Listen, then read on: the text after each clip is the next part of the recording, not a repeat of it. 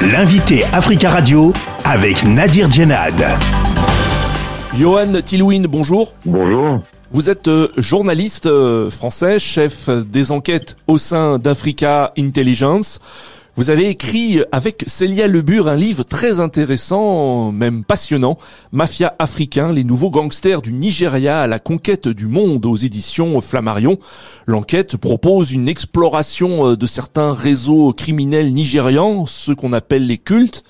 Dans cet ouvrage, on découvre leurs ramifications internationales, notamment en Europe, mais aussi un monde de rituels sanglants, de victimes déshumanisées et de combats pour le contrôle de territoires criminels.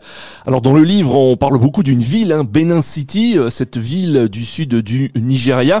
Quel rôle joue-t-elle dans l'organisation des cultes? Alors en fait, Benin City, c'est donc euh, une ville euh, du sud du Nigeria, c'est la capitale de l'État de Edo, et c'est à l'université de Benin City que se sont créés euh, deux euh, confraternités qui sont devenues des cultes euh, parmi les plus puissants, à savoir donc les Maphites et le Neo Black Movement of Africa, parfois surnommé Black Axe. et donc c'est là que c'est dans, c'est dans cette université que, que, qu'ont été imaginés aussi les codes, les logiciels, les rites de ces confraternités, de ces confraternités.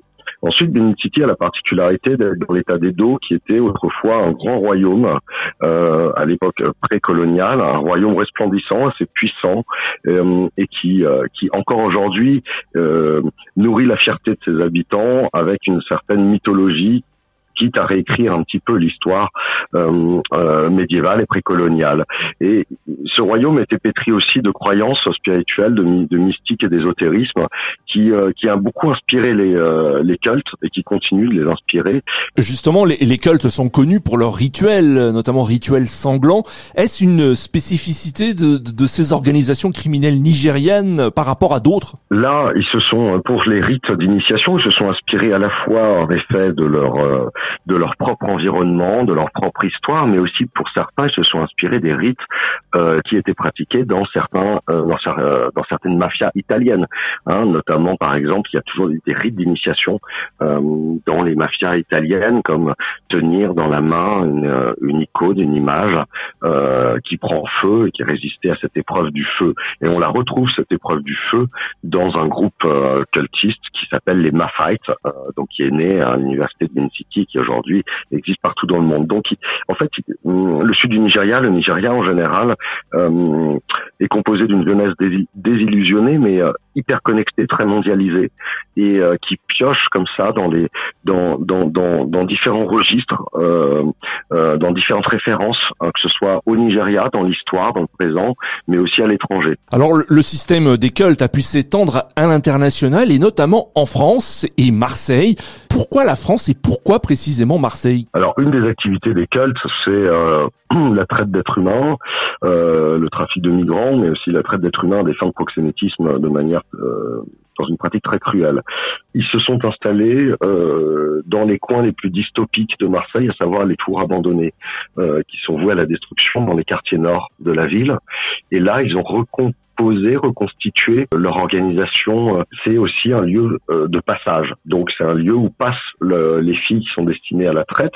Elles ne restent pas forcément à Marseille. Parfois elles continuent dans les autres coins de l'Europe, mais elles passent par Marseille. Euh, c'est aussi un lieu où on peut trafiquer de, la drogue et, et ça donnait à d'autres trafics. Et les autorités françaises ont eu beaucoup de mal à découvrir, à comprendre la présence de ces cultes, puisque c'est des organisations, encore une fois, très secrète, très violente, mais la violence s'exerce entre eux, au sein de la communauté nigériane.